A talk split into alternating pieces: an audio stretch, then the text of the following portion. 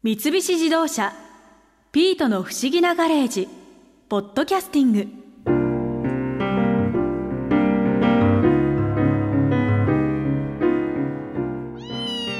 マリア先輩本当に結婚式に興味ないんですか？しつこいわね役所。それに興味ないなんて一言も言ってないじゃない。ああはい。正しくはやってもやらなくてもどっちでもいいでしたね。そうよ。新一と一緒にいられればそれで幸せだからね。本当に大切なんですね新一さんのこと。でもガレージに落ちてたゼクシーを読んだら結婚式もいいかもって思ったわ。あそうなんです。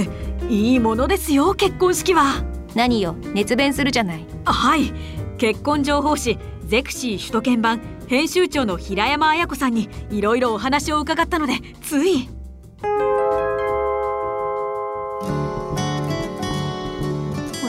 シーという雑誌自体はもう何年くらいあるんですか？1993年に創刊された本でして、えー今26年経ってますね。26年、はい。その26年の間にも結婚式の流行りとかいろいろ流れがあると思うんですけど。そうですね。結婚式はあの時代と世代の掛け合わせによって変わってきているというふうに言われてまして、10年ごとに編成を考えるのがすごく分かりやすいんですけれども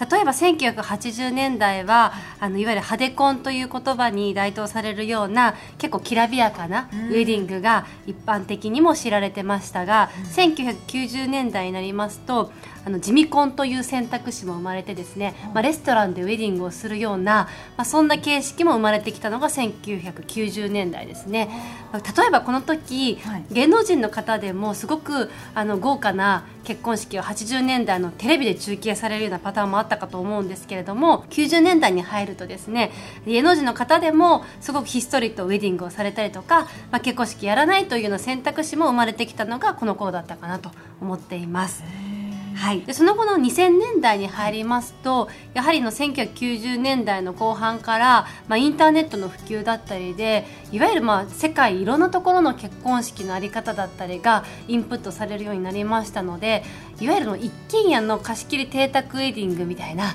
海外のウェディングスタイルへの憧れも高まってですね日本でもゲストハウスという業態の結婚式場がたくさん生まれてですね、まあ、そういったものからオリジナルウェディングがたくさん生まれてましてアットホームな結婚式が増えたのが2000年代というふうにえ捉えられています。オリジナルウェディングってどういうのなんですか？例えばですけど、この貸し切りスペースをどういうふうに飾って2人らしくその日を過ごすかですとかいわゆる海外のウェディングをイメージしたようなスタイルも取り入れることができる結婚式が、はい、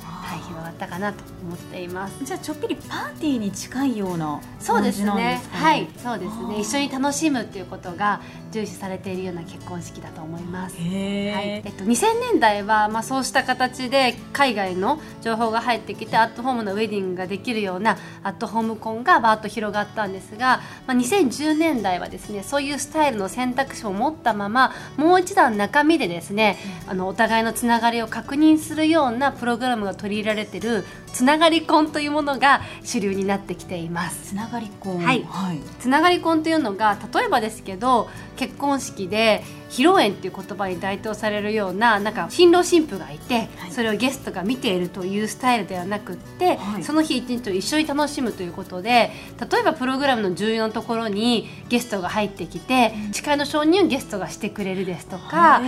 あのご両親が入ってくるシーンがたくさん増えたりですとか、決まったプログラムではなくてですね、あの2人のなんかこれまでの人生だったりを反映したようなプログラムが取り入れられている結婚式が今の主流となっています。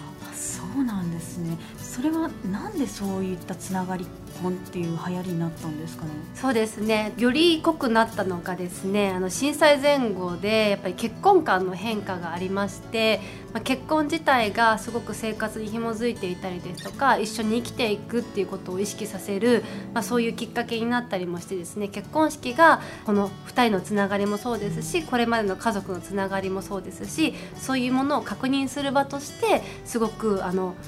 役に立ってくるようになってそこでつながりが一つというのが、えー、まずあるのと、うん、まあ、最近でいくとやっぱりすごく生き方が多様化してますのでこうすれば OK とかこういうものであれば結婚式が成り立つというよりは、まあ、2人にとってどういう時間が大切かですとか何をどういうふうに伝えたいかってことを重視して結婚式考えられるようになっているので結果的にこれまでの人生を振り返ったりですとかこれまでのつながりのある方々と一緒にこの後つながってどういうふうに2人が生きていきたいかっていうことをですね確認する場として結婚式が今高まってるのかなというふうに思っています。そういったきっかけがあったんですね。はい、うんでその多様化する結婚式の中でも人気の演出っていうのはありますか？そうですねなんかどんなスタイルの結婚式の中でもすごく取り入れられているのていくとベールダウンっていう儀式がありましてベールダウン？はい、はい、花嫁さんがですね挙式で入場する前に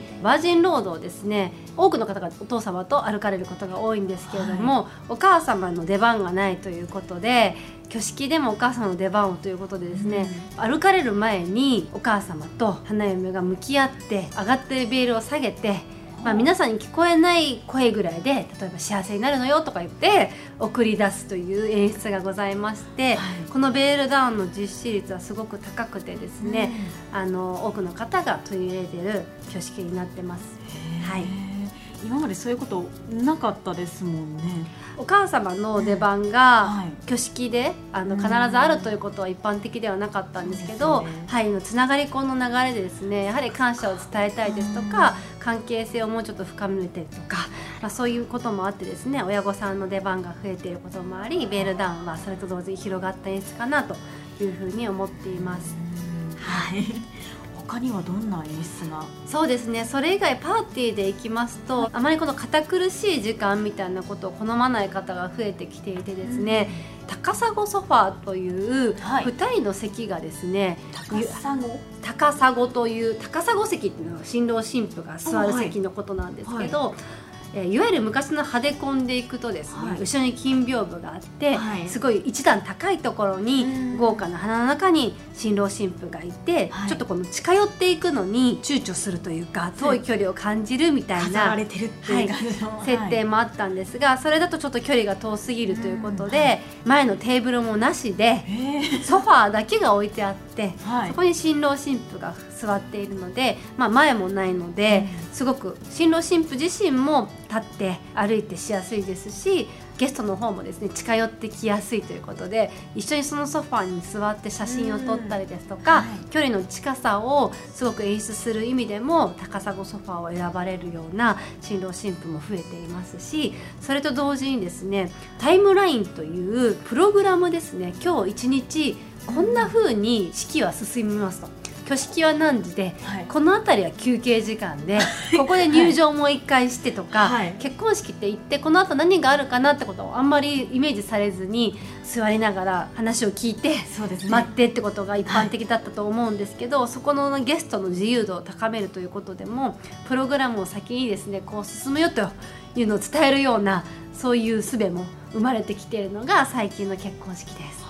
へなんかもう本当にショーみたいな組み込まれてるって感じなんですかね。ショーというよりは例えばお手洗いに行きたいなと思うじゃないですか、結婚式中、はい、でももう少ししたらこれがあるかもしれないとかそういうことを心配しながらゲストが動くのって少し緊張して大変だということで先にここでカメラの写真撮影がありますよとお伝えしておけば次はこれだねと思いながらあのご自身で選択しながら動けるという意味でもいいかなという感じね。なるほど、はい、ゲスト側にとても親切な内容になってるんですね。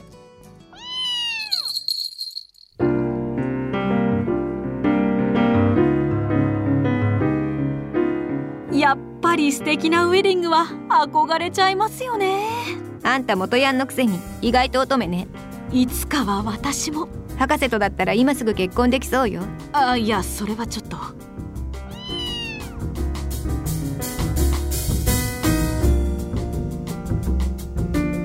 三菱自動車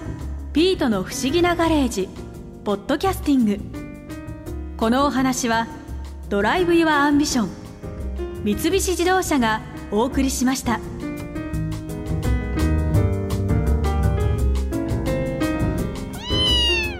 ここで耳寄りなお知らせですピートの不思議なガレージをもっと楽しみたいという方は毎週土曜日の夕方5時東京 FM をはじめお近くの FM 局で放送の三菱自動車ピートの不思議なガレージをお聞きください。外に出かけたくなるとっておきのお話満載でお届けしています。